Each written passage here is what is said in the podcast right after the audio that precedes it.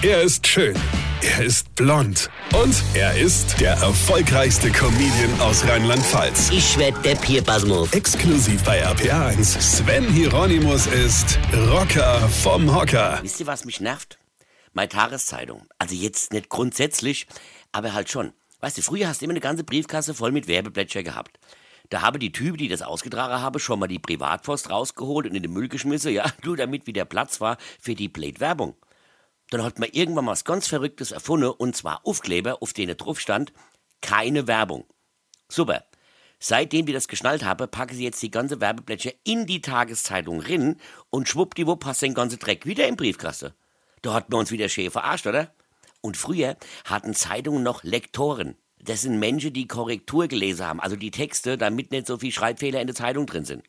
Das waren intelligente, gebildete Menschen, die jetzt all arbeitslos sind. Alle entlassen. Dafür machen das jetzt Computerprogramme.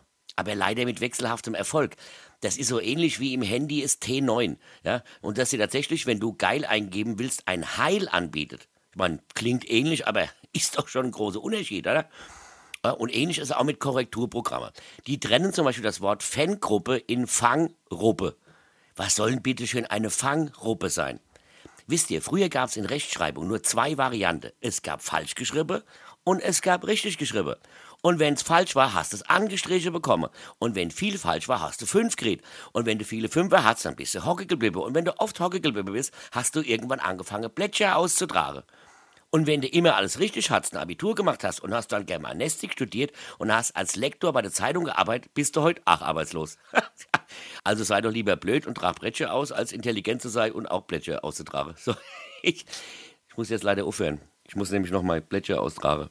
Weine kenn dich, Weine. Sven Hieronymus ist Rocker vom Hocker. Tourplan und Tickets jetzt auf rpr1.de. Weine kenn dich, Weine.